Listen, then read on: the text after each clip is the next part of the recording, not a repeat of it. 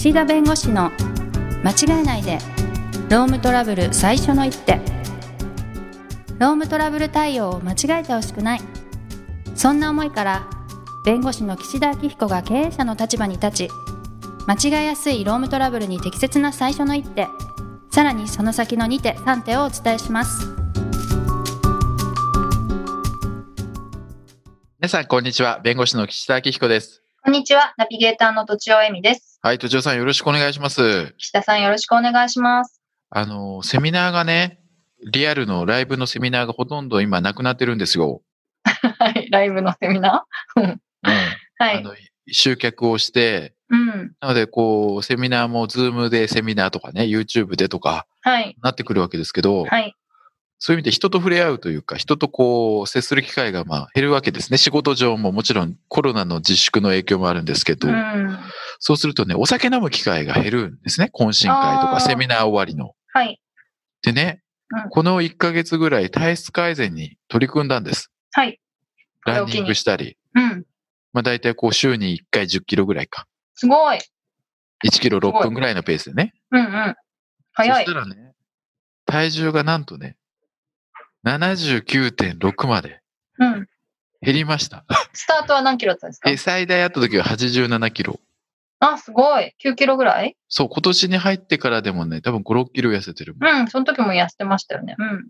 もうね、すごいのよ。1ヶ月でどれぐらい痩せたってことですか？今月、3 3キロ？月、4月だけでもう3、4キロ。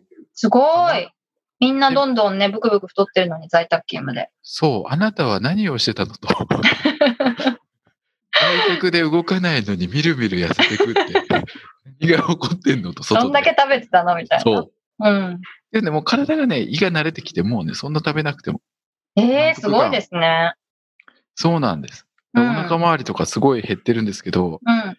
でもね、いかんせんね、顔変わらないのと、うん。そう散髪いかないから、こう、顔の全体のボリューム変わんないから、痩せましたねって誰も言ってくんないの。ああ、でも、あったらわかるんじゃないんですかね。それがね、いまいちわかんないんです。おそうなんだ。腹周りだから。うんうん。でも私言いましたよね、痩せましたねって、この間会った時は。そうそうそう。まあその頃からちょっと取り組み出してたんだけど、うんもうあれもね、コロナの影響が徐々に出始めてた頃ですから、うん。まあそういう中でね、はい。えーまあ今日のテーマですけど、はい。やっぱりこのコロナの影響で、どうしてもこの人員整理というね、あうの、ん。人をこう、解雇しなければいけないという場面がまあ出てきます。うん。で、実はあの、リーマンショックの時もそうなんですけど、こういう問題が起きて、すぐにこう裁判とか、そういったあものになるんじゃなくて、2、3ヶ月タイムラグがあるんです。なるほど。はい。こう混乱して、もう裁判とかそういう状況じゃないと、皆さん本当に死に物狂いで皆さんがそれぞれが、それぞれのお立場でこう、努力されるっていう期間があって、はいで、落ち着いた頃に、いわゆる訴訟ですよ。民事訴訟だったりっていうのが起きるっていうのが、これまでの経験上あると。で、やっぱり会社としてもこのコロナの影響で、やっぱりこの雇用の維持が非常に難しい中で、ね、いろんな国の方から助成金だったり、うん。えー出して、こう、なんとか雇用を守りましょうってやってるんですけど、はいまあそれも限界があるわけですよ。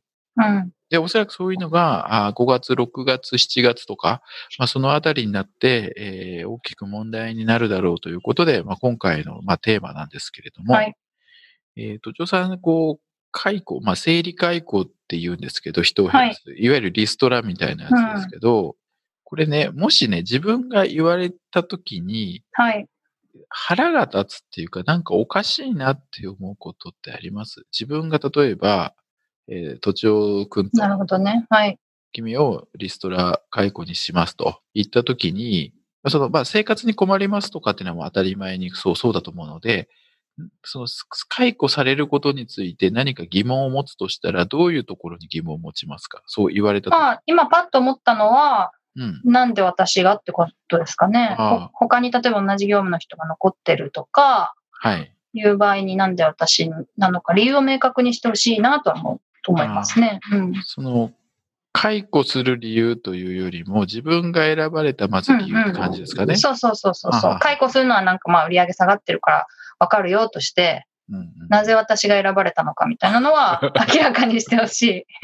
そうですよね う。ん、はい。ねやっぱりね、それもね、今回のその解雇をするときに考えなければいけない要素の一つで、はい。その人選ですね、人の選び方はが合理的かどうかっていうのが一つ要素にあるんです。うん。はい。ので今、都庁さんがおっしゃったその疑問は最もだし、そういうところが正しく選ばれているかどうかっていうのが一つ見られます。はい。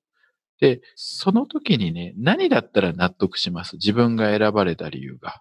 うん、例えば、評価が低いとか、成績が悪いとか？うん。他の人、例えば同じ職種の他の人より、まあ低いとか、はい。能力が低い。うん。そそれならまあ、わかるなと思います。でもそのなんか評価自体がなんか上司の好き嫌いで決まってるみたいな。ことでムカつくのはあるでしょうね。うんそういうのは確かに。そうなると結局、いや、どういう評価だったんですかって知りたくなりますよね。確かに。他の人は、じゃあ、A, B, C, D, E の何評価だったんですかってなりますよね、うんうんはい。なので、なので、結局こういう問題って争わ争われるというのは裁判になったりすると、まあ、なんで私が選ばれたかっていうときに、その客観的にその私が選ばれた理由を説明しなければいけないんですね。はい。で、それは別に裁判になる前に、おそらく弁護士だったり、他の、例えば労働組合の方が、その解雇された、なんで都庁さんが解雇されたのか理由を言えって、まあ、おっしゃるわけですよ。はい。それはそうですよね。うんうん。だなので、そういう時にきちんとまず説明ができるかどうかはい。というのが、やっぱりこの解雇を考える上で必要と。うん。で逆に言うと、その、まあ、都庁さん、その評価が分かれば納得するっておっしゃいましたけど、例えばもう全員解雇すると。うん。もうね、別にうん。誰とかじゃなくても、はい。会社がなくなるってなると別に私がって問題では多分なくなって、はい。そもそもその全員を解雇する必要があるのかっていうところに今度話いくと思うんですね。うん。なるほど。はい。うんね、全員解雇する。うん。で、その、じゃあ、例えば解雇しなければいけないなって会社が思って、まあそれを都庁さんが、まあしょうがないなって仮に思った時にね、例えば売り上げが下がって会社が危ないとか。はい。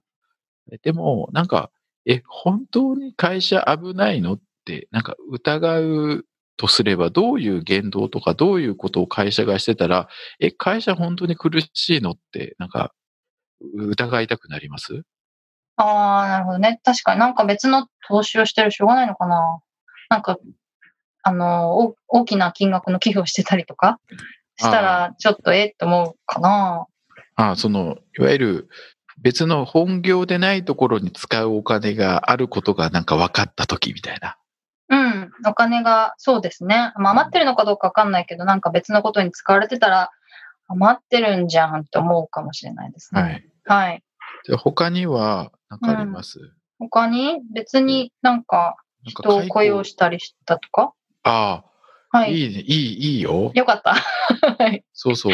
はい。例えばね、求人を出し続けてるとかうね。ん。有料。の。うんうん要するに今いる人をこう、に辞めてもらうみたいなことをやってる中で、まあそれはね、業種が違ったりしたら、まあ一概にそうは言えないかもしれないけど、やっぱり辞めさせられる人の気持ちから考えたら、辞めなさいって言われてんのになんか新しい人募集してますとか言われたら、うん。本当にその解雇しなければいけない状況なのかってやっぱり疑問に持ちますよね。確かになんかコロナのせいにしてるだけじゃないのみたいな、うん。思うかも。思う可はい。能性あるから、はい。やっぱりこういう人をこう辞めていただくことをご検討する際には、この求人情報ですね、出してるはいか出してないか、うん。やっぱりもし有人、有料で出されてるんだったら、やっぱりこの経費削減の意味でも、ぱり止めることを検討された方がいいと思います。うっかり出しっぱなしにしてるってケースがあるってことですか？あります。うん、はいなるほど、なるほど。で、ハローワーク等でと、その自動的にというか、更新をそのまま何気なく更新されてるみたいなこともあったりするんで、うん。で、まあちょっと求人のその有料の求人情報についても、なんかパックでこう、なんか何ヶ月セットでいくらみたいに決まっちゃってる時もあるんで、まあそれだったらまあ、止めても止めなくても同じなんで、まあそこはいいんですけど、こう新たにこう人を雇おうとしてたり、それから、これから人をもう内定出して入れようとしてるとかね。ああ、うん。うん、うん。あこれは難しいけど、難しまあ、いけど。今いる雇用を守ることを前提にすれば、まあ、内定の人も理論的にはもう雇用契約がまあ成立していると評価し得るんですけどねうん、事案によっては。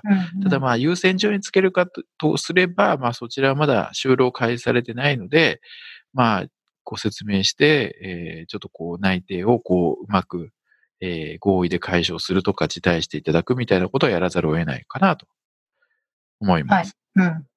他になんかあります？おやおやっていう。ええあとなんだろう。なん、なんでしょう。わかんない。えー例えば、はいなんか、社長とか役員の人がどれぐらい報酬もらってるとか気になります？なるほどね。気になります。まずは自分をね、犠牲にしてほしいっていうか、っていうのは思いますね。確かに。そう。あの、別にね、金額がね、どう高い安いっていうのは、まあその会社によると思うけど、はい。なんかそこの報酬に手をつけてないじゃないかって絶対思いますよね。もう、もう、はい。めちゃめちゃいい車乗ってるし、みたいなね。あ、そう。あとね、そう、車用車ですね。会社の車とか社長の車がむっちゃ高い外車とかね、うんうんうん。買い替えたとか、うんうん要するにこれって、あの、人の首を切る前に、その、できる努力したかと。はい。まあ、例えば経費の削減とかね、うん。まあ、役員報酬の見直しとか、そういうそのお金の努力、もちろんお金の努力してももうどうにもならない時もあるわけですよ。はいもうそういう努力ではもういかんともしがたい場合もあるけれども、ただ、やっぱり、やる姿勢は見せてほしいですよね。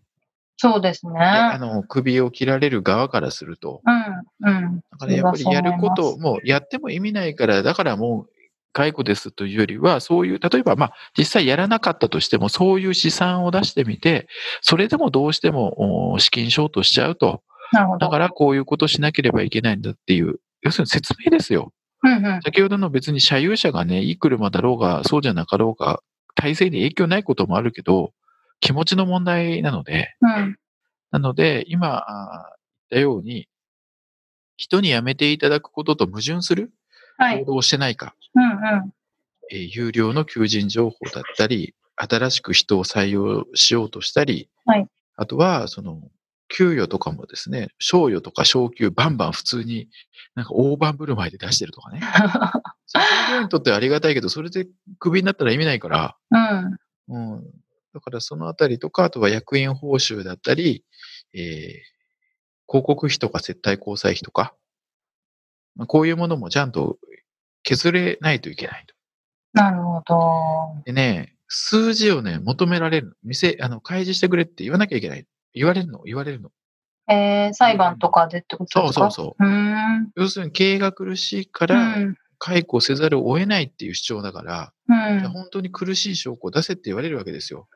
なるほど。はい。決算書とかその財務諸表って言って、そういったものを出してくれって言われるんですね。はい。で、まあそのままその決算書ボンって渡す必要はないかもしれないけれども、うん。少なくともこの1年とか2年の売上とか、月次の収益とか、そういうのをやっぱり開示して、このまま行くと会社が本当に危ないんですと。はい。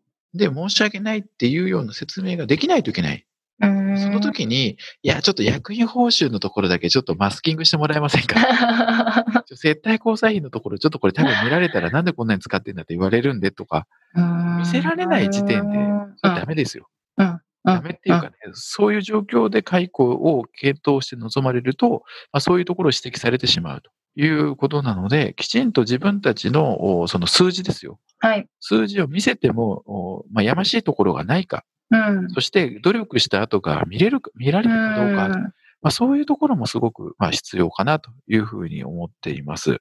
えー今の時点で、そういうまあ誠実な準備をしとくっていうか、そう。うん。うんまあ、努力ですよ。解雇回避する努力をしてないと、従業員の方も諦めがつかないし、うんうんうん。そもそも解雇が有効でないっていう判断もされるかもしれないんで、はい。まあ、今今日は2つ出ましたけれども、そういった解雇を回避するために、まあ、努力をされたかどうかというところと、あとはそういう矛盾をうん。解雇することと矛盾する言動をしていないかどうか。はい。それから、あもう一つか。なんで私が選ばれたのかというところを客観的にまあ説明できるようにまあしておかなければいけないと。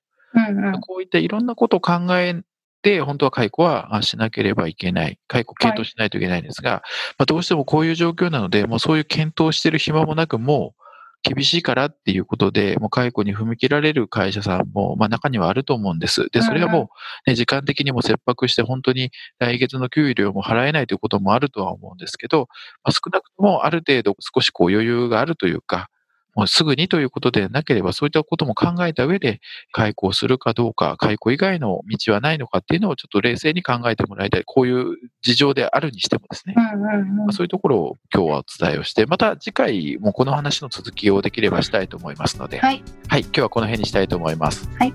ありがとうございありがとうございました。今回も番組をお聞きいただきありがとうございましたロームトラブルでお困りの方はロームネットで検索していただき柿椿経営法律事務所のホームページよりお問い合わせください。